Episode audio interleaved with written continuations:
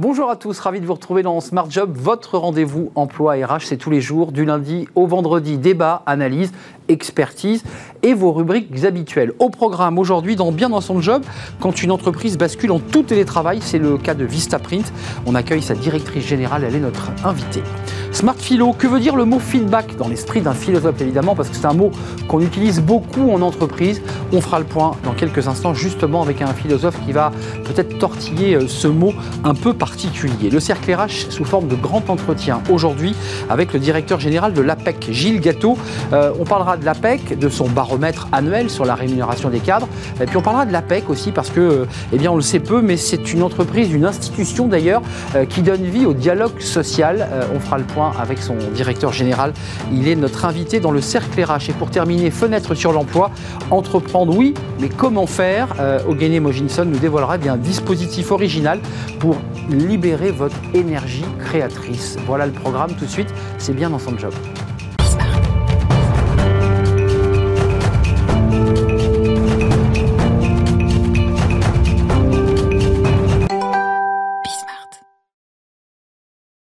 Bien dans son job. Le thème aujourd'hui, bien évidemment, colle bien avec cette rubrique bien dans son job.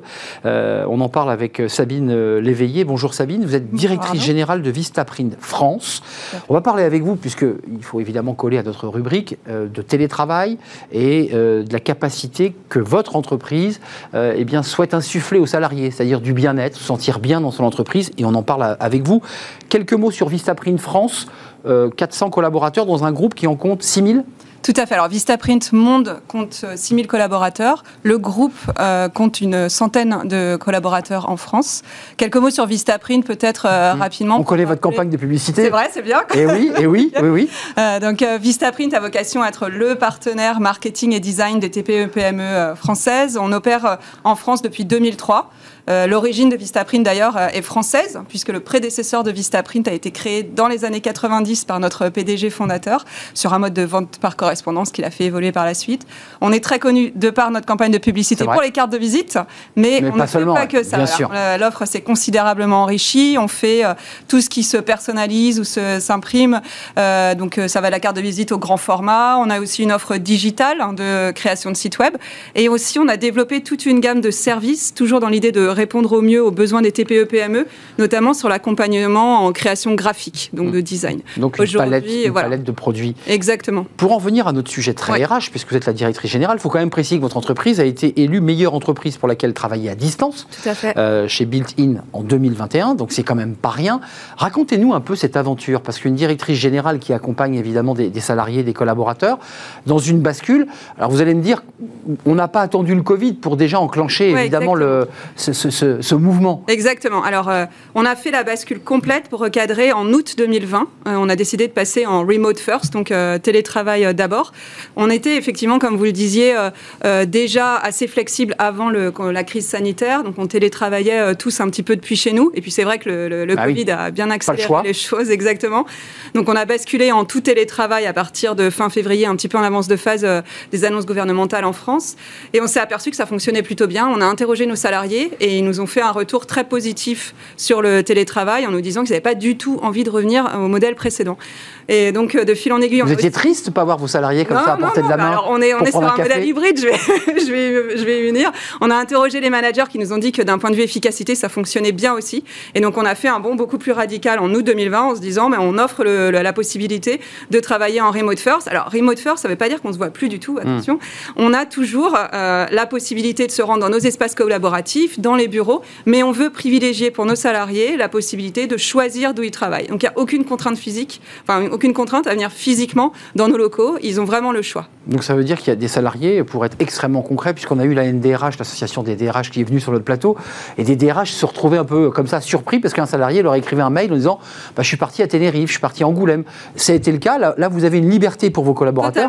Ils travaillent d'où ils veulent. Ah, exactement. Alors je vais vous dire, pendant les mois d'été, c'est exactement ce qui s'est passé. Quoi. Les, cette année et l'an passé, on a tous télétravaillé depuis euh, les lieux euh, d'où on souhaitait travailler en fait. Et pendant l'année, ça peut être euh, effectivement le cas aussi. On va parler de, Recharge Day Days, parce que ça, c'est un, élément très très contemporain là, des nouveautés de, Vistaprint, nouveautés RH, c'est pas dans les produits évidemment que vous proposez, mais ça a une incidence aussi sur la qualité au travail.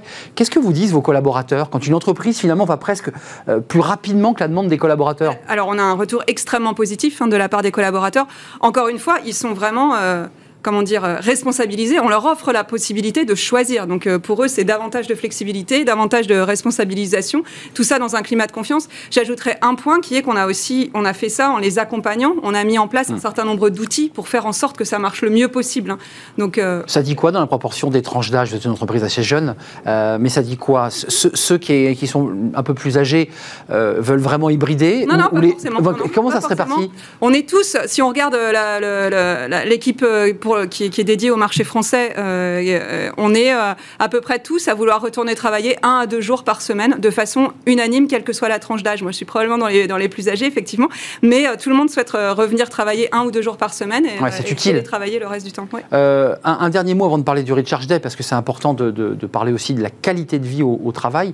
la, la, marque employeur, j'imagine que c'est très très bon ça pour les recrutements, parce que quand on est élu meilleure entreprise de travail à distance, vous recrutez. Pour l'acquisition de nouveaux talents, c'est très bon. Pour la rétention, c'est très bon. Et pour l'acquisition, on peut aussi recruter depuis, euh, enfin, n'importe où, en fait, que ce mm. soit à Los Angeles, à Londres, à Aix-en-Provence, euh, on peut recruter euh, partout. Et vous nous confirmez que les résultats, la rentabilité, la productivité étaient au rendez-vous? Parce qu'il y a quand même en ce moment quelques, quelques résistances en cette rentrée. Il y a des patrons qui disent, mais attendez, on va rapatrier tout le monde, le télétravail, c'était hier. Vous confirmez que ça fonctionne? Oui, ouais, je confirme que ça fonctionne. Encore une fois, nous, on est, on est dispersés à travers le monde. Donc, de toute façon, on est amené à collaborer avec le bureau de Barcelone, avec, on a des équipes, l'équipe qui s'occupe de la France, elle est distribuée entre Barcelone, Boston, Tunis et Paris et Bordeaux même. Donc on est euh, de toute façon amené à télétravailler. C'est dans la culture de l'entreprise. C'était vraiment dans la culture de l'entreprise. Euh... C'est franchi plus facilement. Euh, Sabine Léveillé, parlons du, du, Recharge Day parce que ça c'est la petite nouveauté. Il y a, il y a le 100% euh, full remote pour les volontaires, on est bien d'accord. Et puis il y a ce Recharge. C'est quoi, pour le mettre en français, c'est quoi l'idée? Ah, L'idée c'est de recharger les batteries. Très concrètement, c'est un pilote qu'on a lancé en juillet-août de cette année. Euh, on a offert une demi-journée de repos supplémentaire à nos salariés, à l'intégralité de nos salariés. Par mois? Par, semaine, une demi-journée par semaine. Le vendredi après-midi n'était pas travaillé. Donc ça, ça couvrait tout le monde, y compris nos équipes de service client, parce que le service client est 100% interne, y compris nos équipes de production, avec pour ces deux euh, fonctions des aménagements en termes d'horaire, parce qu'on ne peut pas fermer l'usine euh, le vendredi après-midi. Bah oui. Mais c'était une demi-journée euh, offerte par l'entreprise par semaine. L'idée étant encore une fois de contribuer au bien-être de nos salariés pour avoir un peu les coulisses d'une décision de ce genre, c'est-à-dire que le COMEX se réunit, euh, la directrice générale, la RH, qu'est-ce que vous vous dites pour prendre une décision comme celle-là? D'abord parce que ça remonte de la base, ou vous dites, ouais, c'est ça? Ça remonte de la base, et là c'est un pilote qu'on a fait. Donc là, on a fini le vendredi 3 septembre, c'était le dernier jour dont on a, euh, enfin, pendant lequel on a pu bénéficier. Quand vous dites pilote, c'est une expérimentation. Exactement. Et puis on va regarder ce qui se passe, on va écouter maintenant, on regarde, enfin voilà, analyser un peu les résultats. On a déjà des, excellents retours hein, des gens euh, de nos équipes, et on va ensuite, bah, ça va informer la suite du du, process. juste ce détail, parce que j'ai eu le plaisir d'interviewer le patron du MEDEF, euh, Geoffroy Roux de Bézieux, il y a quelques semaines. Euh, c'était à Marseille pour Bismart. Et, euh, et, je lui posais la question de la semaine des 4 jours. Et je lui disais, mais vous êtes dans une logique du travailler plus et en même temps, des entreprises, bah, vous faites partie de celle-là d'ailleurs, proposent à des collaborateurs de travailler moins. Comment vous vous situez par rapport à ce débat? Alors, vous ne trouvez pas comme ça que c'est un peu orthogonal comme sujet Pas 4 jours, c'était 4 jours et demi. 4 jours et demi, voilà, voilà. Mais vous vous sentez en porte-à-faux Non, non, pas du tout.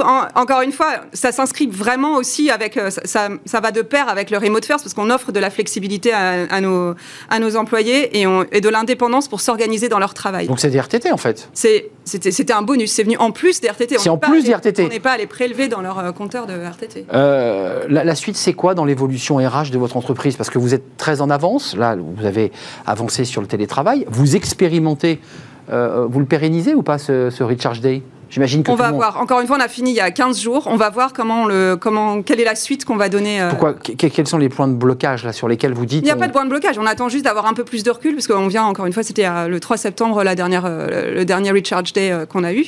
Donc on va, on va voir, analyser les résultats. Le retour des salariés, pour l'instant, est extrêmement positif. Il faut qu'on voit en termes d'impact sur l'efficacité, la productivité, etc., ce que ça donne. on va peut-être donner envie à ceux qui nous regardent d'envoyer un CV, de pouvoir vous proposer. Vous, vous recrutez en ce moment Oui, on recrute, on recrute. combien de postes à pourvoir là avant de nous quitter? On est une émission emploi. Donc on a deux postes à pourvoir en ce moment. Deux postes à pourvoir. Allez donc sur l'onglet euh, euh, recrutement nous rejoindre, exactement. Vistaprint. Euh, un dernier mot, vous avez dit quelque chose d'intéressant. Le service client est intégré, ça c'est important pour vous? Oui, le service client et la production. Et la production. Tout ce qu'on commercialise et tous nos agents de service client sont des agents internes. Recharge Day, expérimentation qui n'est pas encore totalement validée euh, sur, la durée, mais qui a très bien fonctionné. Et puis, c'est une entreprise, Vistaprint, qui est en, full remote, on peut, on peut dire comme ça sur le full remote, on est. Euh, Combien de salariés sont en full remote total? Disent, je reviens qu'une fois par mois, on va dire. Alors, sur la partie euh, qui concerne l'activité française, tous les collaborateurs sont en full remote. D'accord. Après, on a encore une fois investi et on, s'améliore. On n'a pas la vérité absolue dès le départ, donc on a créé des processus qui pourront nous permettre de faciliter tout ça, des processus de formation, de bien-être pour nos collaborateurs, euh, on s'assure qu'ils sont bien installés chez eux, etc. Donc il y a plein. Et vous fournissez le matériel Exactement. Oui, non, parce qu'il y a un débat là-dessus. Mais là, on est en train de, aussi de leur proposer une consultation avec un ergothérapeute pour être sûr qu'ils sont bien installés euh, à, la maison. On s'occupe de leur bien-être euh, psychologique aussi. Donc il y a tout ce, tout ce processus euh, d'accompagnement et d'encadrement, je pense, de la mise en place euh, du remote qui est, qui est importante, euh, qui est itérative et qui va alimenter nos réflexions dans les. Avec possibilité pour ceux qui auraient un petit blues de pouvoir revenir aussi dans l'entreprise parce que c'est pas toujours. Ah mais bien sûr, les, espaces collaboratifs sont, là, et Sabine Éveillé, merci d'être venue nous, éclairer sur votre entreprise. Euh, directrice générale de Vistaprint France, et on l'aura compris, en fait, c'est un groupe mondial euh, avec euh, plusieurs centaines de collaborateurs. Le marché français est notre premier marché européen et l'un des tout premiers marchés mondiaux. Absolument. On n'oublie pas votre publicité parce qu'effectivement, elle a marqué les esprits. On ne l'a pas oublié. Merci d'être venu sur notre plateau. Ça va vous intéresser On va faire un, petit pas de côté. c'est Smart et Philo, c'est notre rubrique avec un philosophe. Alors, c'est des mots qu'utilisent les directeurs généraux, les RH, le feedback. Il me faut du feedback. Mais qu'est-ce que ça veut dire ce mot à travers l'esprit, l'analyse d'un philosophe ben On en parle, c'est tout de suite. Smart Philo avec Jean Mathis. Bonjour Jean. Bonjour Arnaud. Vous allez bien? Oui, ça va très bien. Philosophe consultant associé chez Noétique euh, Biz, on dit Biz, hein Tout à fait. Qui est une agence de conseil et de, facilitation qui, grâce à la philo, bah, permet peut-être d'aborder ou de régler des problématiques euh, euh, dans le cadre de conduite au changement notamment. Alors là, vous, vous êtes emparé, vous avez empoigné un mot dont on parle beaucoup sur ce plateau avec des managers, des, patrons qui nous disent on n'a pas assez de feedback, j'ai pas eu de feedback. Vous avez choisi, à travers votre analyse de philosophe, de vous intéresser à ce, à ce mot. Un peu d'épistémologie peut-être, c'est quoi le feedback? Oui, je veux bien, effectivement, c'est l'arme fatale des philosophes que de se plonger dans l'histoire des mots. Et là, le feedback, dans son apparition, euh, il apparaît dans les années 40, 1940 je veux dire, euh, par un certain Norbert Wiener, euh, un mathématicien de génie qui est en train de penser à comment les canons embarqués sur les navires peuvent atteindre leur cible que sont les avions. C'est ça l'apparition du mot de feedback. Feedback. C'est exactement ça. C'est-à-dire que finalement, on se dirait euh, spontanément que le feedback, bah, c'est quoi? Bah, C'est un simple retour. Pas exactement, c'est pas aussi simple que ça. C'est l'idée que, en fait, le canon est en train de calculer la trajectoire, évidemment, entre, je dirais, euh, comment on va dire, le, le missile et la cible, et que, en fait, il utilise toutes les informations de son environnement, c'est-à-dire la trajectoire de l'avion, pour rétroagir et atteindre sa cible, atteindre son résultat. Donc à l'origine, c'est un mot guerrier, enfin en tout cas d'inspiration euh, guerrière de, pour toucher une cible. Donc on n'est pas du tout dans le côté très positif du, mot feedback. Bah, c'est-à-dire qu'en en fait, à minima, ça nous pose question sur l'origine du feedback. C'est-à-dire que moi, euh, si j'avais un coup de gueule, comme on dit vulgairement euh, euh, en ce moment, bah, ce serait de dire, au fond, le feedback, c'est pas de dire à l'autre tout haut ce qu'on pense tout bas.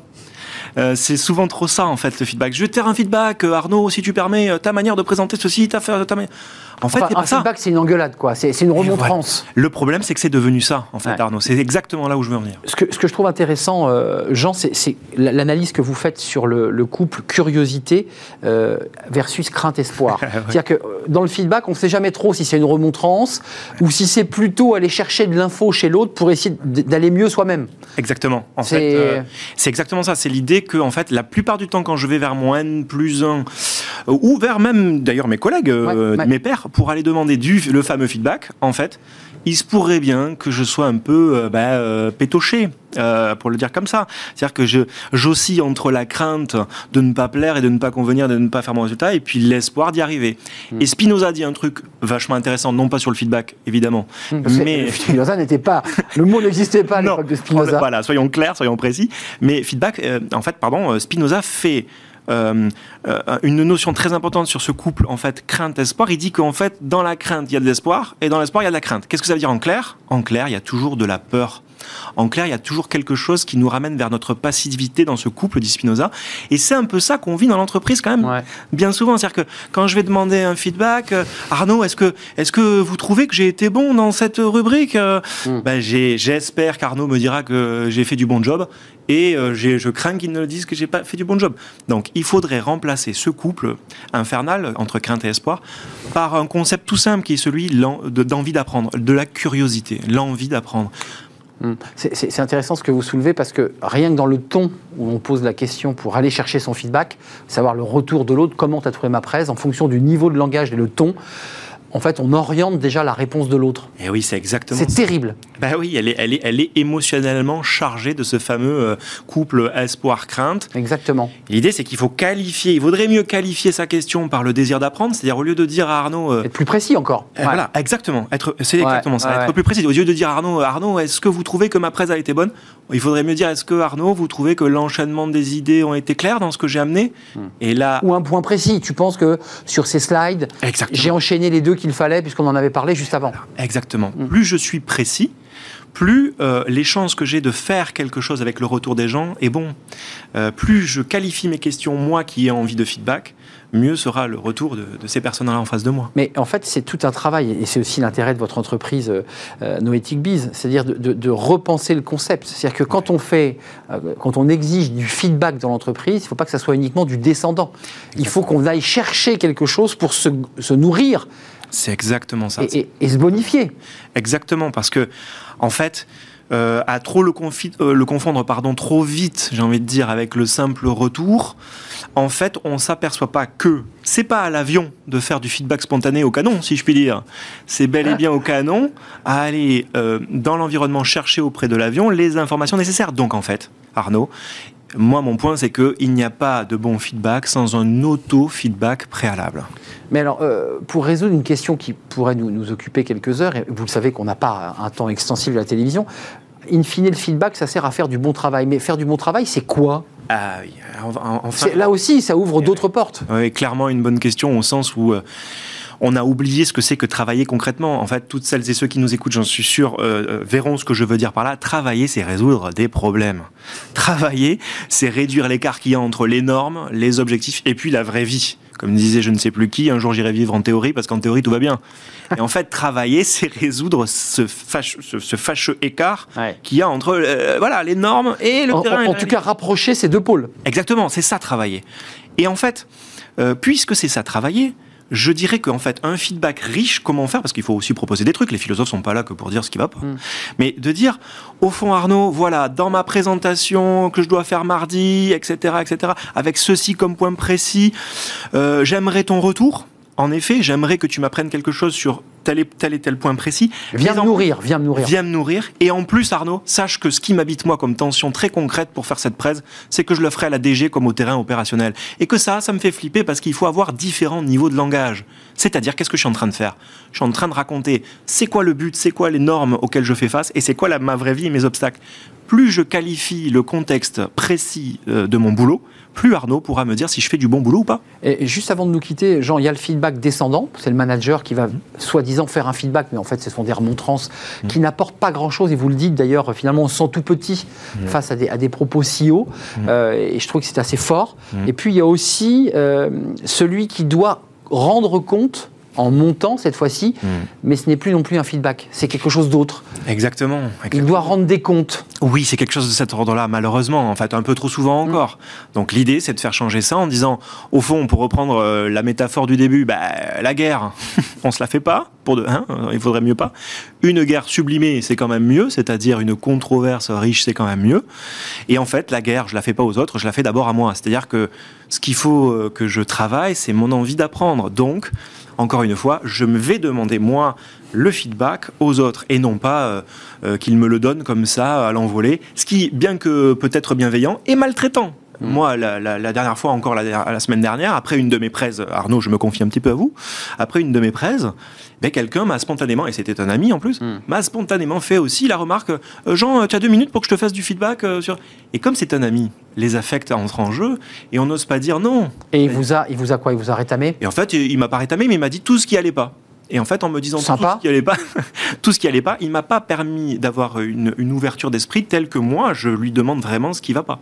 Hmm. Et donc, euh, d'emblée, je ne pouvais pas écouter ce qu'il avait à me dire. Donc, pour se résumer, il y a en fait un malentendu sur la définition même du mot feedback quand on l'utilise et quand on le prononce, puisque euh, votre ami, qui n'est plus votre ami, j'imagine depuis, euh, a les pieds coulés dans le, dans le béton, euh, globalement, cet ami, il ne fait pas un feedback. Il existe, lui, à travers vous. Ben, je crois que c'était un petit peu ça l'enjeu, malheureusement. Mais en tout cas, il a confondu le feedback avec le simple retour. Hmm. De dire tout haut ce qu'il pensait tout bas. N'oubliez jamais Norbert euh, Wiener, euh, si vous voulez chercher des informations sur cet homme qui s'est intéressé euh, à la- à la portée du canon pour toucher l'avion, puisque c'est la base du mot feedback. Juste un, un dernier mot, vous le philosophe qui, qui avait les pieds dans l'entreprise, Mhm. Euh, d'un point de vue purement corporate, Mhm. Quand on, on s'éloigne de la philosophie, ça sert à quoi finalement le feedback Mhm. Pourquoi on utilise autant ce mot en ce moment? Ça sert, à mon avis, tout le monde essaye d'en réengager les collaborateurs. Euh, et il y a un fait, là aussi on pourrait faire quelque chose sur l'engagement, mais de fait, très concrètement, les gens sont majoritairement engagés dans le boulot. Mais ils sont d'autant plus engagés quand on s'intéresse à eux et quand on leur apprend à s'intéresser à eux-mêmes de manière constructive. C'est ça, et ne pas leur faire de remontrance. Voilà, Pas du haut vers le bas, mais donne-moi tes infos, explique-moi comment tu as fait. tout à fait. Euh, et effectivement, ça donne du sens euh, aussi à la, à la mission, euh, parfois, qui, qui de l'extérieur n'en a pas. Exactement. Merci Jean-Mathie, philosophe, consultant associé chez Noétique Biz, justement avec ce regard du philosophe. J'imagine que vous devez sacrément décaler parfois les, les chefs d'entreprise. En effet, le travail commence là. Et quand vous faites des imitations de Colombo, parce qu'on m'a dit que vous faisiez des imitations excellentes de Colombo. Ça, vous le gardez pour la prochaine fois. Merci Jean, c'était un, un vrai plaisir. On fait une petite pause pour se remettre de ce feedback, qui n'en est pas toujours un d'ailleurs. On va s'intéresser dans notre grand entretien, dans le cercle RH, euh, eh bien à l'APEC. Alors tout le monde connaît l'APEC, c'est une association. On va avoir son directeur général dans quelques instants. Euh, on fera le point sur le baromètre des rémunérations, parce qu'il est très attendu. Euh, on parlera du salaire des femmes, puis on parlera aussi de l'APEC, parce que c'est vrai que eh bien, l'APEC nourrit euh, et, et- et constitue le dialogue social. On va en parler avec son directeur juste après cette courte pause.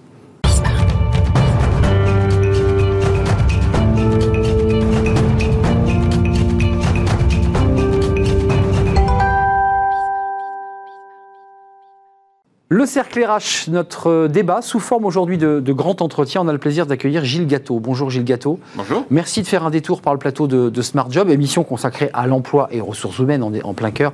Vous êtes le directeur général de, de l'APEC. Euh, quelques mots sur votre parcours parce qu'il est très intéressant, à la fois dans le privé, euh, RH chez Air France, euh, et puis aussi une carrière plus institutionnelle euh, aux côtés de Michel Sapin, le ministre de l'économie, Lionel Jospin, passant par la NPE. On appelait ça encore la NPE à l'époque. Je crois que c'est 93-97 euh, dans ce parcours. Euh, et puis économiste de formation, ce qui, qui, évidemment donne euh, comme ça une ossature, une structure à l'action que vous menez euh, aujourd'hui à l'APEC. Vous êtes arrivé, il y a, vous êtes un jeune directeur là, l'APEC. Je suis arrivé il y a un peu plus d'un an, en Un juillet l'année dernière. C'est ça, juste, juste en- en- entre deux Covid. Voilà, juste quand on réouvrait les centres. Euh, D'abord, un, petit mot, euh, Gilles Gâteau. Il y a ce baromètre et qui va sortir aujourd'hui et qu'on va dévoiler. C'est un peu les chiffres attendus euh, de la rémunération des cadres par secteur. On va voir que tout ça est relativement stable, mais qu'il ne faut pas s'attendre à de grosses augmentations globalement. D'abord, un petit mot sur la PEC. Parce que c'est vrai qu'on connaît tous, nous les cadres, la PEC, on connaît cette marque, mais on ne sait pas comment elle est constituée. J'ai découvert que vous étiez une association et que finalement, elle était le creuset du dialogue social. Oui, c'est un modèle très original, euh, l'APEC, parce que c'est pas un organisme étatique. Vous l'avez dit, euh, c'est une organisation paritaire Elle est gouvernée par les partenaires sociaux depuis son origine, depuis 1966, donc moitié patronat, moitié syndicat, qui composent le conseil d'administration euh, de, de l'APEC. Et puis, c'est pas non plus un cabinet privé, Non. parce que c'est une association, vous l'avez dit, qui œuvre au service de l'intérêt général. D'ailleurs, on a un mandat de service public avec l'État qu'on vient de, de signer pour la période des cinq ans euh, à venir. Donc, c'est un modèle très original sous cet angle paritaire. C'est aussi un modèle très original. C'est le seul, finalement, dans le paysage de l'écosystème emploi, où il y a quand même beaucoup, beaucoup Oui. de monde, hein, et beaucoup d'acteurs. C'est le seul qui, finalement, couvre la totalité du parcours professionnel. Depuis le jeune diplômé Oui. qui finit ses études, euh, jusqu'au senior dans les dernières étapes, en passant par toutes les étapes. Là où Pôle emploi se focalise sur les moments de chômage, là où les OPCO se focalisent sur les compétences dans l'entreprise, nous, on est aussi bien les cadres actifs, les cadres en recherche d'emploi, les jeunes diplômés, les fins de carrière. Il faut le préciser, c'est pas uniquement pour les cadres en recherche d'emploi, euh, c'est aussi l'accompagnement dans les entreprises, c'est du conseil aussi. La moitié des clients de l'APEC sont des cadres qui ont un job. Hum. Et, et que vous allez accompagner euh, Absolument, dans, dans la une révolution transition. professionnelle. ou dans leur évolution professionnelle. Euh, un petit mot, parce que vous vous qui lisez peut-être les, les échos attentivement, vous avez signé un papier avant d'aborder tous ces sujets importants hein, qui sont les rémunérations des cadres.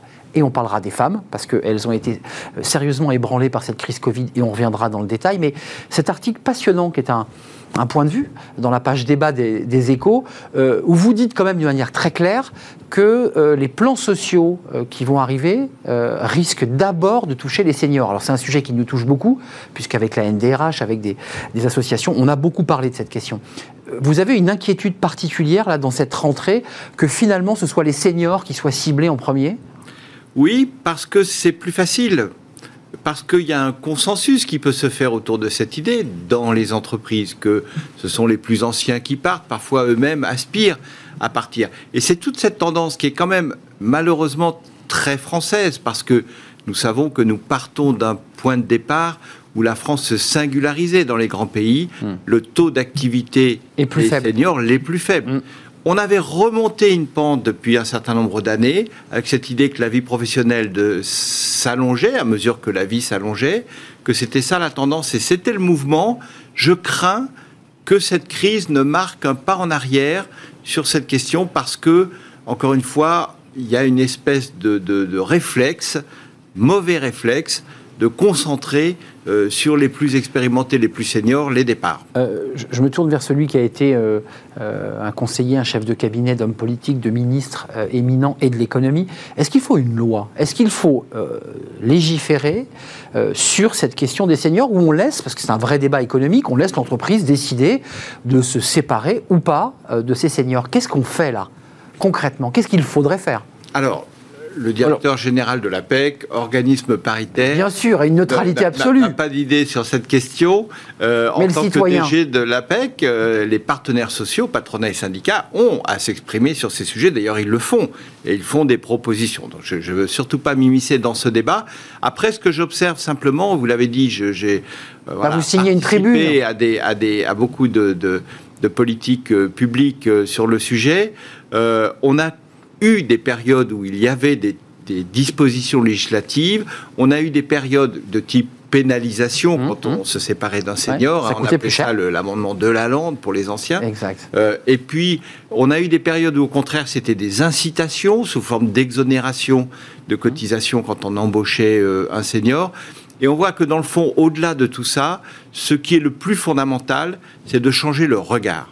Aujourd'hui, il y a un regard Et le mot peut-être et le mot, pourquoi pas, euh, des cadres expérimentés et ou très expérimentés. C'est comme ça que nous en parlons à la PEC. Mm. Euh, c'est pas une question d'âge et derrière il y a beaucoup d'expérience, mais changer ce regard parce que on a fait une enquête très intéressante il y a quelques mois auprès des managers de proximité qui encadrent des cadres très expérimentés, seniors, on va dire entre 55 ans et, et Mm. 65 ans et qui montrent que ils les trouvent engagés, impliqués, qui sont plutôt des facteurs d'ailleurs de régulation dans une équipe.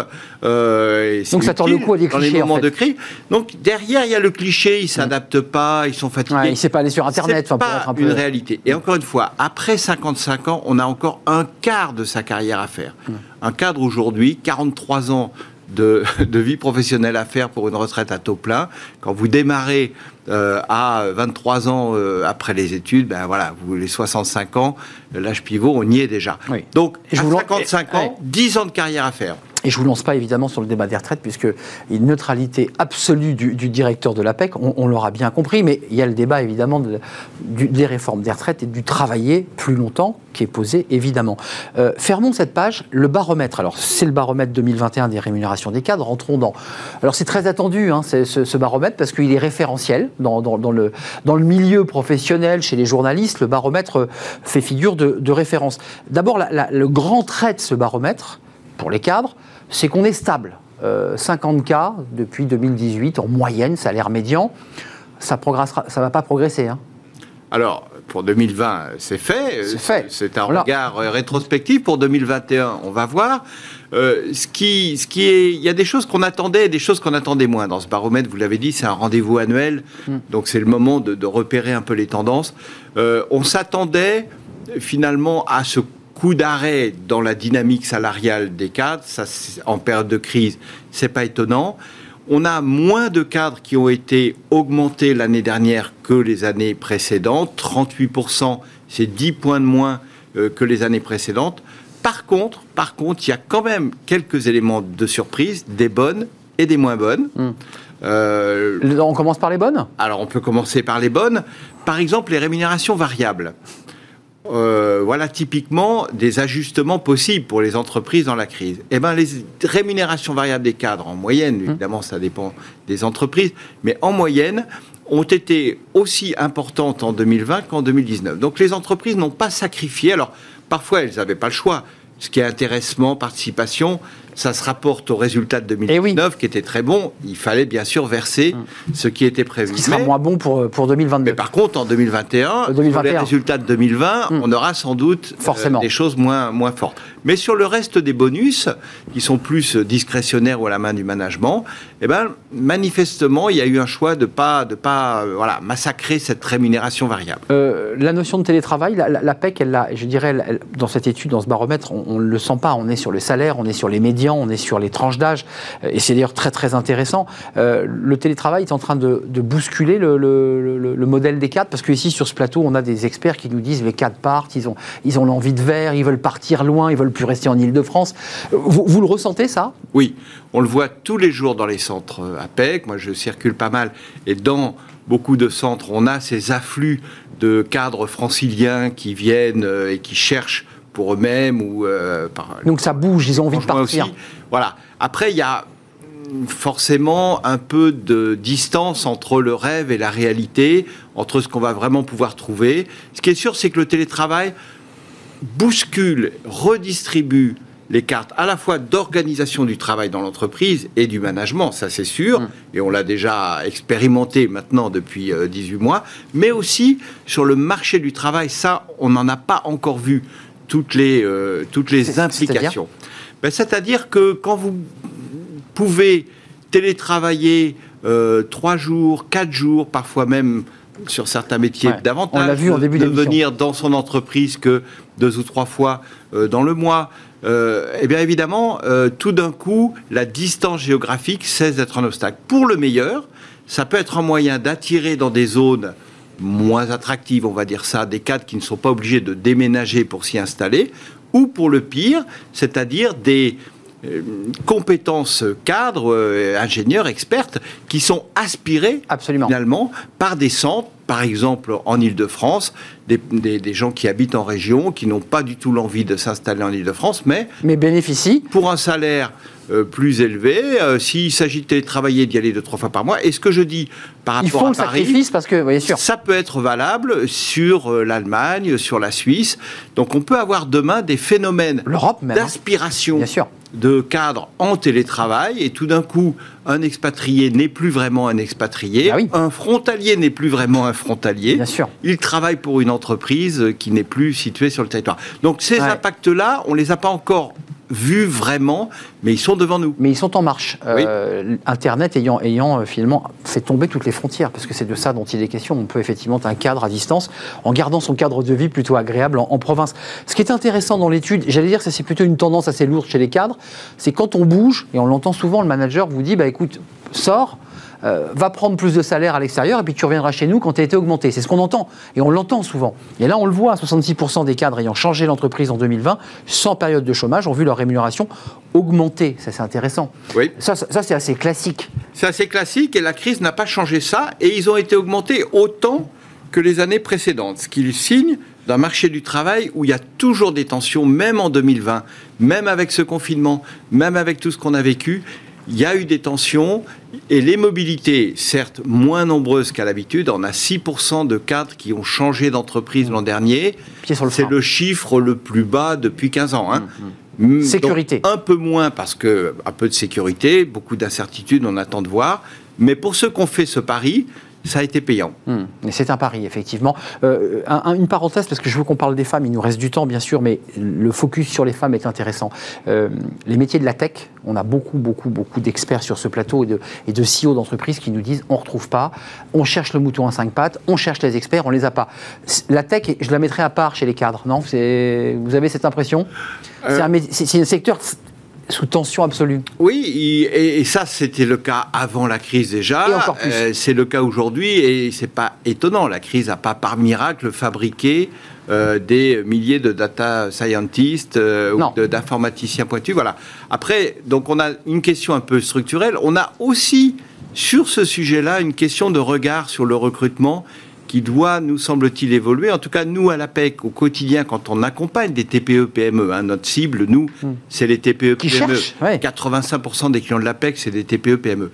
Quand ils cherchent des candidats et qu'on ne les trouve pas parce qu'ils n'existent pas sur le marché, euh, les compétences qu'ils recherchent, ou les grandes entreprises finalement les ont pris. des leviers d'attractivité évidemment bien plus forts, eh ben, il faut déplacer un petit peu le curseur, regarder qui on peut faire évoluer, peut-être même de l'interne de l'entreprise, peut-être sur le marché des gens qui vont pouvoir euh, faire la passerelle, mais en formation pour lequel on voilà, on va on va on va à la fois accompagner et décaler un peu le regard. Il est peut-être un peu plus vieux que ce que j'imaginais, ou au contraire un peu plus jeune ou moins expérimenté, hmm. mais il fera l'affaire. Et au bout du bout, on arrive à réussir beaucoup de recrutements, y compris réputés difficiles, voire impossibles. On ne fait pas la fine bouche pour le dire un peu abruptement, c'est-à-dire qu'on s'adapte aussi à la configuration d'un marché. Oui, sans forcément baisser son, son niveau hum, d'exigence, euh, d'attente hum. finalement, mais en se disant que d'autres personnes que des gens opérationnels à 100% demain matin peuvent hum. faire l'affaire parce que c'est pas demain matin, mais après-demain ils seront à 100%. Et c'est le bon choix parce que sinon, bah sinon on trouve pas ou alors il faut euh, grimper les salaires. On est dans une forme de compétition, de surenchère, bien sûr. Euh, et de surenchère qui devient problématique pour les TPE PME. Oui, la, force est plutôt du côté des ingénieurs ou en tout cas des, salariés de la tech. Là, c'est plutôt eux qui ont la, la négociation en main quand même. Oui, c'est clair. Après, le salaire est un des critères. C'est pas le seul. C'est vrai. On cherche de la qualité de vie, on cherche de l'équilibre vie professionnelle, vie familiale, on cherche des options de télétravail. Aujourd'hui, c'est clairement un critère mmh, euh, de choix. Si on ne le met pas dans le contrat, c'est une erreur. Donc il n'y a pas que le salaire. Oui, c'est vrai, il y a tout ce qui, qui entoure le, contrat. Un dernier chiffre sur les cadres 43% de ces cadres, dans votre baromètre, comptent demander une augmentation en 2021. C'est-à-dire, globalement, on leur a dit c'était une année difficile, euh, on a un peu tiré la langue, c'est compliqué. Ce qui ne retire pas que presque la moitié disent oui, bon, c'est très bien, euh, mais on va quand même demander d'augmentation. C'est vrai, c'est quand même 7 points de moins que l'an dernier. Ça a baissé par rapport à l'an passé. Il y a un peu d'autocensure. Euh, on verra si dans la réalité tout ça ne change pas ou n'évolue pas. J'entendais euh, le président du MEDEF, euh, le ministre de l'économie. On voit bien que cette question des salaires, elle revient hmm. assez fort et peut-être que voilà, si la dynamique. Je suis pas sûr qu'il parlait des cadres, Gilles Gâteau. De croissance se confirme, parle pas des dirigeants, hein, je parle des cadres. C'est un actif sur cinq C'est vrai, c'est vrai, c'est vrai, c'est vrai. Euh, c'est pas les cadres dirigeants, qui est pas de malentendu. Non, non, non. J'ai plutôt l'impression qu'il parlait aussi des bas salaires, en tout cas des, salaires euh, légèrement au-dessus du SMIC. Sans doute, et c'est tout à fait légitime. Euh, mais simplement, l'ensemble de la, de la hiérarchie des salaires va sans doute évoluer. On a ces problématiques de première ligne, deuxième ligne qu'il faut adresser. Euh, ça n'empêche que du côté des cadres, on attend aussi une reconnaissance. hein. Oui, ils, ont, ils ont travaillé, ils ont fourni un effort pendant ce- cette crise. Certains sont allés au travail, étaient en première ligne aussi euh, pour, euh, pour bah, faire tourner notre économie. Alors là, on va faire un focus sur les femmes et j'irai euh, tirer la sonnette d'alarme parce que sur le, le baromètre, sous-partie de ce baromètre, il y a un focus fait sur les femmes et on voit que l'environnement familial et de travail ne favorise pas, ça c'est très clair dans les chiffres, euh, les évolutions professionnelles des, des femmes. Qu'est-ce que vous diriez Que cette crise Covid n'a fait qu'accentuer des inégalités qui étaient là? Il y, avait, il y a toujours, il y avait 24%, je crois qu'on est à 20% d'écart en moyenne entre les hommes et les femmes de salaire. Et chez les cadres, c'est quoi? C'est 15%, me semble-t-il? 15%. euh, le problème, c'est euh, la tendance Se de résorption Ouais. de cet écart. On était petitement, finalement, lentement, dans un mouvement malgré tout de réduction de cet écart. Là, en 2019, euh, on était passé de 15% à 13% de réduction de cet écart. C'était encore Mm. modeste et c'était encore un début, mais il y avait un mouvement et pense-t-on une prise de conscience quand même qui se fait dans le management, chez les RH, partout, du fait que oui, cette inégalité ne, ne peut pas perdurer et que donc il faut Oui. Euh, mais, mais le Covid arrive. La crise Covid arrive et là, ce qu'on redoutait un peu l'an dernier, on avait un peu alerté sur le fait que des marges de manœuvre salariales réduites, il ne fallait pas que ça ait comme conséquence d'abandonner cet objectif de réduction des, des inégalités. Et malheureusement, non seulement on n'a pas progressé pour réduire ces inégalités en 2020, mais au contraire, on a fait un pas en arrière, on est remonté à 15% d'écart salarial, c'est-à-dire c'était vraiment un pas en avant, un pas en arrière, et on retrouve au même point. Là, je pense qu'il y a quelque chose qu'il faut absolument collectivement, euh, euh, prendre en considération comme étant un objectif qui doit euh, résister à ces périodes de crise et s'imposer euh, vraiment comme une exigence. Euh, Il y, a- des chiffres alors, qui sont, j'allais dire, classiques, mais qui ne sont pas bons sur euh, ce qui pèse, ce qu'on appelle la charge mentale sur les épaules des femmes, avec des femmes cadres, 54% des hommes cadres et 78% des femmes cadres, hein, là c'est encore plus intéressant, considèrent qu'une femme qui a des enfants est freinée dans son évolution professionnelle. Mais je voudrais rajouter à cela, qui sont des chiffres qu'on connaissait avant le Covid, qu'est-ce qui s'est passé avec la crise Covid? Pourquoi euh, il y a eu ce- creusement des écarts Qu'est-ce qui s'est passé dans les entreprises Alors, ça nous a intéressé d'essayer de regarder qu'est-ce qui s'était passé Oui. dans la crise, précisément entre hommes-femmes et, et femmes euh, euh, cadres, euh, pour aller regarder dans le détail et parfois même un peu anecdotique. Par exemple, on a regardé euh, au foyer, à la maison, donc là, on n'est pas dans l'entreprise, on est dans ce qui se passe à la maison, Ah vi- mais les deux se mêlaient. pour le travail, les deux se mêlaient complètement. Voilà. Ah oui. Euh, euh, quand il y avait un bureau, Ouais. quand il y avait un salon, quand, hein, où est-ce qu'on s'installait pour télétravailler? Eh ben, sans surprise, malheureusement, d'une certaine façon, C'est l'homme. lorsqu'il y a un bureau, c'est beaucoup plus souvent l'homme qui l'occupe que la femme. La femme, elle est plus dans le salon, dans la chambre, dans la cuisine. Comme elle peut, quoi. Voilà. Donc, il y a quelque part un reflet finalement de cet état qui se transpose dans l'espace domestique euh, de la maison. Donc, ça interpelle tous nos comportements. Ce qui est intéressant, c'est que euh, quand on questionne les hommes et les femmes cadres sur, mais alors, pour faire évoluer cette situation, Ah oui. qu'est-ce qui doit changer? Le premier facteur qui est mis en avant vraiment massivement chez les hommes et chez les femmes, évidemment dans des proportions plus importantes euh, chez les femmes encore que chez les hommes, Mmh. c'est le changement des mentalités des dirigeants et des managers. Il y a cette idée que dans le fond, comment faire, on sait, on sait comment faire. Ce qui manque, c'est une volonté de faire parce que on n'a pas complètement intégré dans nos mentalités ce principe d'égalité qui doit s'imposer. Mais je- encore une fois, c'est pas pour- du tout pour vous faire sortir de, vos- de- de votre rôle de, de directeur de l'APEC, mais certains militent pour une égalité des salaires hommes-femmes, que la loi impose une égalité des salaires, à diplôme égal, salaire égal. Ce qui n'est pas le cas aujourd'hui. Mais la loi l'impose aujourd'hui. Mais elle n'est pas respectée. Dans la pratique, ça n'est pas ça. Donc c'est pas juste une question de loi, je pense, c'est aussi ça que nous disent les femmes et les hommes cadres Ouais, quand ça on les suffit pas. interroge, c'est que la loi, c'est pas, et ils nous disent pas qu'est-ce qui manque en premier, c'est une, une nouvelle loi. ils réclament pas de ils loi, nous c'est disent vrai. non, c'est une modification des comportements et donc des mentalités qui inspirent ces comportements. Donc, pour, pour- pour bien se résumer sur cette question-là, il y a une forme de discrimination euh, conscientisée des managers, discriminant les femmes au profit des hommes. Qui viendrait justifier l'écart de salaire, pour, pour essayer d'être plus près de la granulométrie du, du sujet là. Oui, et que quelque part, le- le- le- l'attendu maintenant pour que cette égalité devienne plus réelle, elle est d'abord sur les salaires. C'est là que c'est censé être le moins compliqué.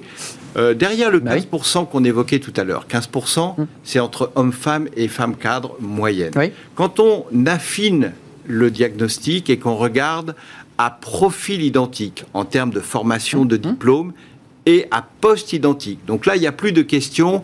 Oui, mais c'est normal parce qu'il y a plus d'hommes ingénieurs, il y a plus de Sortie d'école, ou informaticiens. C'est des métiers qui sont plus en tension, Mmh, donc mmh, les mmh. salaires augmentent plus vite, c'est normal. On, on neutralise ces effets-là et on fait des choses comparables. L'écart, il se réduit, mais il est toujours de 8%. On a 8% d'écart inexpliqué à poste C'est ça. et responsabilité identique. Et ce chiffre, le tragique de cette affaire, c'est qu'il ne bouge pas, ce 8%, depuis maintenant, à la paix qu'on le mesure depuis 2014. Chiffre structurel en quelque ans. sorte. Depuis 2014, il n'a pratiquement pas bougé. Euh, Gilles Gâteau, il y, a, deux éléments, deux indicateurs. Alors, on vient de voir le salaire, 8%, ce chiffre est intéressant parce que 15, c'est sur la globalité, puis quand on, effectivement, on, lime tout ça, on est à 8, mais c'est toujours pas bon. Euh, et puis, il y a des éléments quand même qui sont liés au Covid, euh, une situation d'épuisement professionnel à 36%, euh, alors que précédemment, elles étaient à 23%, le chiffre était 23, donc on a augmenté, et des femmes qui indiquent que la crise sanitaire a été synonyme de stress, d'allongement des horaires et de pression hiérarchique accrue. Ce qui d'ailleurs est très contradictoire avec l'idée qu'elles Il y a sont... plus d'autonomie Exactement. dans le télétravail. Et que par ailleurs, elles n'ont pas été récompensées de leurs efforts euh, par un salaire moindre. Enfin, c'est pour clore notre page salaire. Euh, Qu'est-ce qu'on fait là aussi? Parce que euh, il y a le télétravail heureux, joyeux, euh, parce qu'on est en plein air, parce qu'on a un bel espace. Et puis il y a eu ce télétravail un peu subi, un peu. Comment, comment on réinvente ça là? Comment Qu'est-ce qui se dessine là dans les limbes? Alors, vous employez le bon mot de réinventer. D'une certaine façon, le télétravail subi à haute dose, pour pas dire à 100%, qui s'est imposé pendant cette crise sanitaire, n'est pas le bon modèle. Hmm.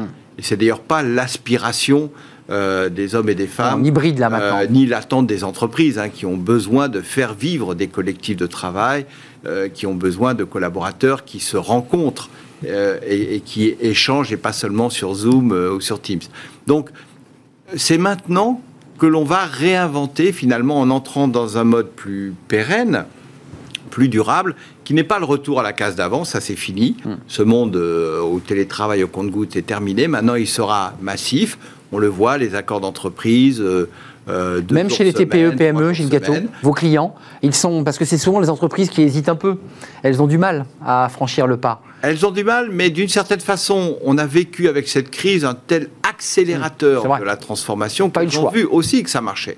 Donc maintenant, on va revenir à quelque chose euh, qu'on va inventer, entreprise par entreprise, métier par métier et personne par personne, d'une certaine façon, de chercher et de trouver son, son bon euh, équilibre. Je crois qu'il y a un enjeu qu'il ne faut pas sous-estimer.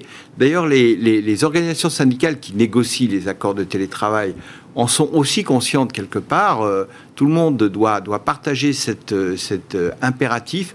Il faut un collectif de travail, ça doit aussi vivre, ça doit exister. Ça ne peut pas exister que sur Teams euh, ou, ou- Ouais. ou sur- En virtuel 100%. Donc c'est l'hybride, on est à l'heure de l'hybride, et dans le travail, ce sera l'hybride aussi. ce qui est déjà une révolution. hein. de demain, absolument. Euh, un, un mot pour, euh, pour, pour terminer, euh, la suite pour ces, ces cadres. Pour, le dire en une phrase, si on devait pitcher euh, euh, ce baromètre que les gens doivent aller évidemment consulter euh, dès aujourd'hui sur votre site, évidemment, et qui va être commenté par les médias, c'est quand même les, cadres vont devoir se serrer un peu la ceinture. Il ne faut pas qu'ils rêvent trop pour l'année 2021-2022 parce que ça sera les contre-coups de, la crise Covid. Qu'est-ce que, vous leur dites aux cadres Alors, au cadre, qu'est-ce qu'on peut dire? Ben, 2020, pas une bonne année, mais pas une mauvaise année Hum. sur le plan salarial. C'est un peu comme euh, le vin, c'est pas une pas trop de raisons de se plaindre, en tout cas, euh, par rapport à ce que nous avons euh, traversé. Finalement, on voit que dans les entreprises, on a plutôt euh, préservé, même si une forme de résilience euh, finalement. beaucoup de cadres ont aussi connu du- du- du- de l'activité partielle. La reprise très forte que l'on vit aujourd'hui, elle masque un certain nombre de disparités. Il faut y être attentif. Si on parle des jeunes diplômés, par exemple, Oui, un mot. voilà des jeunes diplômés qui arrivent euh, sur le marché du travail. Eh bien, ce qu'on a traversé en 2020 et encore sur le, début de 2021, avec un niveau d'offre euh, d'emploi inférieur à ce qu'il était habituellement, eh bien aujourd'hui, dans la promotion qui est sortie l'an dernier en 2020, et même dans celle qui est sortie en 2019, on a des jeunes qui n'ont pas encore trouvé leur job et qui sont déjà confrontés à la promotion 2021 qui est en train de sortir en ce moment et d'arriver sur le marché. Hmm.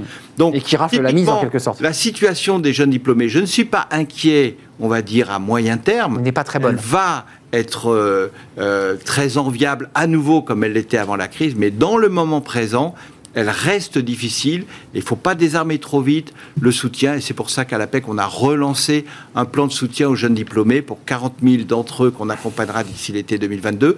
Parce qu'à ce moment-là, on est précisément dans ce moment où, à la fois, on a beaucoup de signes positifs sur le marché, mais il y a encore beaucoup de gens qui sont euh, sur le carreau. Qui sont sur le carreau et qui, peuvent effectivement se faire doubler par les, promotions qui arrivent après.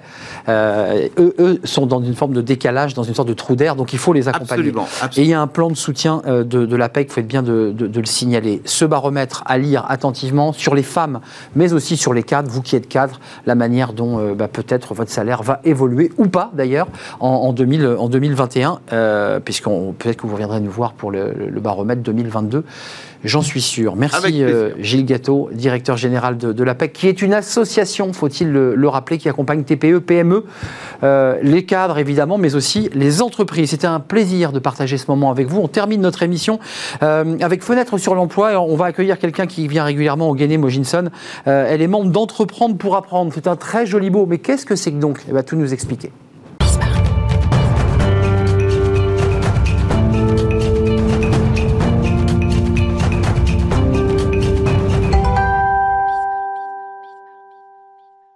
Fenêtre sur l'emploi avec Ogene Mojinson. Comment ça va, Ogene Très bien. C'est un plaisir de vous, accueillir sur le, plateau.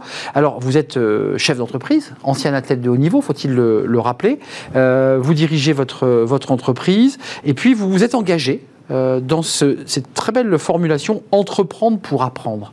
Qu'est-ce que c'est que donc? Expliquez-nous tout. Alors, Entreprendre pour apprendre, c'est une association loi 1901 qui euh, promeut, qui veut pousser les, jeunes à euh, entrer sur le monde du travail en ayant déjà une, une belle vision de l'entreprise. Donc, on les prépare à, euh, on les prépare au monde de l'entreprise, on leur fait créer une mini entreprise. Comme en école de commerce, un peu. Alors, comme en école de commerce, mais en ayant, en ayant aucune, aucune compétence théorique sur la création d'entreprise, on les lance dans le bain. On leur dit voilà, vous avez euh, est-ce qu'il y a des choses sur lesquelles vous avez envie de travailler, des irritants On fait un brainstorming, on leur dit, bon, vous créez une entreprise, quel est le projet que vous voulez porter? Et donc les jeunes travaillent entre eux pour euh, euh, tomber d'accord sur un projet. Ils ont quel âge en moyenne de... 9 ans à 25 ans. Ah d'accord, c'est tout petit. On a tout petit qui vont avoir euh, comme, euh, comme, comme projet d'améliorer le passage des poussettes dans la rue ou, euh, ou quand ils sont un, peu plus, un, peu plus, un peu plus âgés, ils vont vouloir recréer du lien entre les seniors et les jeunes ou aller chercher des animaux et les apporter aux seniors pour pouvoir créer de, de, la joie dans les, dans, les, dans, les, dans les EHPAD. Donc en fait, ça va dépendre, ça part de leurs problématiques à mmh. eux. Ce qui, ce qui les traverse finalement. Voilà, donc des problématiques, on, on, a des super projets, on a, on a eu un projet de ceinture vibrante pour des personnes non-voyantes qui, qui pouvaient euh, euh, se cogner face à une, porte de camion qui était ouverte, par exemple. Hmm. Et donc, il va détecter un peu, euh, pas par les ondes, les mouvements. Les, mouvements. vraiment, nous, l'idée, c'est de les, de les aider à créer une entreprise, connaître le monde de l'entreprise, faire le pont entre l'école et l'entreprise, de se dire qu'en fait, ils ont des compétences classiques, lire, écrire, compter, bah, ça prend tout son sens quand on doit calculer un coût de revient, quand on doit communiquer, quand on doit aller chercher des investisseurs. Euh, pourquoi vous êtes engagé? Parce que vous êtes à la tête de votre entreprise, après avoir fait une très belle carrière dans le sport de haut niveau, mais pourquoi, pourquoi cet engagement-là en plus Pourquoi rendre finalement? Alors je rends parce que dans le milieu du sport, c'est un milieu associatif. Donc en fait, euh, on a des bénévoles qui nous portent et qui nous permettent de, mener notre projet. Et surtout, pendant, pendant 15 ans où j'ai accompagné des dirigeants, leur problématique, c'était trouver, de trouver des éléments des professionnels prêts à, à, travailler. Il y, a, il y, a, énormément de personnes qui sont à la recherche d'un emploi, mais il y a énormément de dirigeants qui ne trouvent pas. Et c'était un problème de compétences, de compétences euh, faire se rencontrer relationnelles ou comportementales. Voilà, exactement. C'est vraiment ça. Et donc j'ai découvert par hasard moi entreprendre pour apprendre, et c'est tout naturellement que je me suis euh, engagée parce que ces jeunes sont bluffants. Euh, qu'est-ce que vous faites concrètement vous dans, la structure? Alors vous venez en parler à la télévision pour nous dire que c'est utile et important, mais après vous, vous asseyez en classe avec ces, ces jeunes parce qu'il y a des ados, il y a des petits, puis il y a des plus âgés. Vous, vous les prenez par la main Il y a du tutoring Comment comment vous partagez ce temps? le, Au début c'était du c'était du mentorat, c'est-à-dire qu'on va en entreprise, on partage avec eux nos compétences, on, leur transmet un peu notre, parcours, mais on les accompagne euh, quand ils sont en train de faire les recrutements. Ben, on va vraiment les accompagner. la communication, on fait du concret en fait. On les laisse un peu se dépatouiller et puis ensuite on leur apporte des éléments concrets pour qu'ils puissent se rendre compte que vraiment, bah, voilà, communiquer, c'est vraiment, euh, c'est vraiment important. Aller chercher des investisseurs, c'est pas aller demander aux parents de les aider, c'est aller voir des adultes en dehors du collège, en dehors du lycée. Et c'est vrai que du coup, on voit les, même les, les, cadors au niveau des classes, parfois, ils ont un petit peu de mal. Mais en fin d'année, c'est vraiment le feedback des jeunes, c'est de se dire mais j'ai fait des choses dont je me croyais vraiment pas capable. Je euh, peux parler en, public. On est bien d'accord que pour ces jeunes qui sont mineurs, hein, puisqu'on parle de collégiens ou même de lycéens, qui c'est pour de faux. C'est-à-dire qu'ils vont au bout de l'histoire, mais à la fin ils la créent l'entreprise ou, ou c'est d'abord une aventure personnelle humaine sur eux-mêmes? Ça aboutit ou pas? Alors, ils sont étonnamment, ils sont très challengers, euh, les, jeunes. Donc, du coup, c'est une vraie structure que l'on crée. On a des salons départementaux et régionaux euh, pendant lesquels ils défendent le projet et ils sont en concurrence avec d'autres mini-entrepreneurs. Donc ils passent de stand en stand et ils s'aperçoivent de ce qu'ont fait les voisins dans des collèges ou des lycées, euh, des lycées euh, voisins ou, ailleurs. Et vraiment, ils ont vraiment envie de gagner. Donc ils ont tout un tas de critères à respecter au niveau de la communication, au niveau de la prise de parole en public, au niveau de, du travail en équipe, parce que c'est vraiment un travail en équipe. D'ailleurs, avant de nous quitter, c'est un vrai sujet que j'évoque souvent sur ce plateau, cette passerelle aussi entre éducation nationale et ces jeunes. On voit souvent que l'éducation nationale n'est pas aux prises ou en phase avec la vie de l'entreprise. Comment on les recrute ces jeunes? C'est les profs qui, vous les envoient? Comment ça se passe? Alors, bah, on a des, nous, parce que c'est pas simple hein, la relation avec l'éducation nationale. Mais on travaille avec des profs formidables parce que c'est les profs qui nous, euh, qui, les profs qui portent le projet. Surtout au début. Après, les jeunes se prennent au jeu, mais ce sont les profs qui, en, il y a une relation triangulaire entre le prof, le mentor euh, l'association pour donner les outils, les jeunes de, de 12-15 ans, ils font un marketing, marketing mix.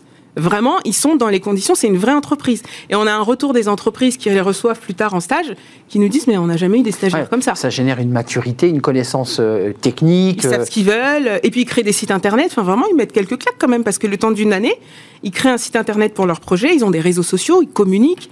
Vraiment, ils jouent le jeu pleinement. Euh, c'est vraiment une vraie entreprise. Et en retour en classe, qu'est-ce que vous disent les profs? Ils doivent avoir des élèves totalement différents, métamorphosés Oui, au niveau, au, niveau de au niveau de la cohésion bah au niveau du fait de travailler ensemble, d'avoir appris à lâcher sur un projet qui n'était pas le sien, mais travailler euh, avec les autres. Vraiment, ça met une autre ambiance dans la classe et c'est ce qui fait qu'on a de plus en plus de projets euh, qui, qui, qui, qui, éclorent. Euh, je, n'ai pas cité le nom, euh, Idoko, hein Enego. Enego. Enego Stratégie. Enego Stratégie. Ça, c'est votre entreprise, c'est votre bébé, puisque vous l'avez créé il y a combien? Pendant, Vous nous racontiez, il y, a, trois ans, hein, c'est presque en fin de carrière, vous avez commencé déjà à, basculer vers le monde de l'entreprise, vous aussi. Euh, et puis là, vous rendez à ces, à ces jeunes une adresse, peut-être une adresse concrète euh, Alors, Entreprendre pour apprendre. Alors, Entreprendre pour apprendre Île-de-France. Donc, on a un site internet, il y a une page LinkedIn qui est très active. On est présent sur tous les réseaux sociaux, c'est très facile euh, à retrouver, ils communiquent de plus en plus. Et euh, vraiment, donc euh, nos portes sont ouvertes, on a vraiment besoin de bénévoles et de partenaires pour continuer à, à porter le projet. On a 15 salariés, alors que, oui, oui, ah oui, oui, on a 15 salariés sur l'île de France. Pardon, 17, il y en a deux qui viennent d'arriver. D'accord. Et plus on a de salariés, plus on peut porter de projets. Donc pour l'instant, on refuse des projets. Mais Combien d'enfants? Combien d'enfants et de jeunes adultes? Alors, à peu près 4000, entre 3000. Ah, bah oui, parce qu'en énorme. il y, a 10 à 15 jeunes par projet. On a plus de 300 projets sur l'île de France sur l'année.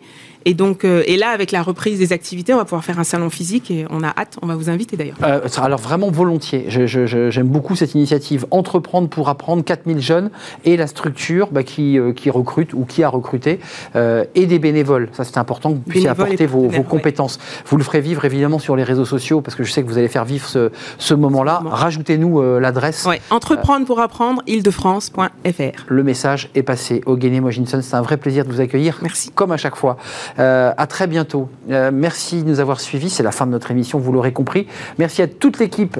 merci à Alex Polou à la réalisation. Merci à Saïd au son. Merci à Fanny Griesmer, bien entendu. Merci à Margot Ruot et à vous qui nous regardez et qui nous suivez chaque jour. Je serai là demain, bien entendu, pour de nouvelles aventures, de nouvelles rencontres, de nouvelles interviews. à demain. Bye bye.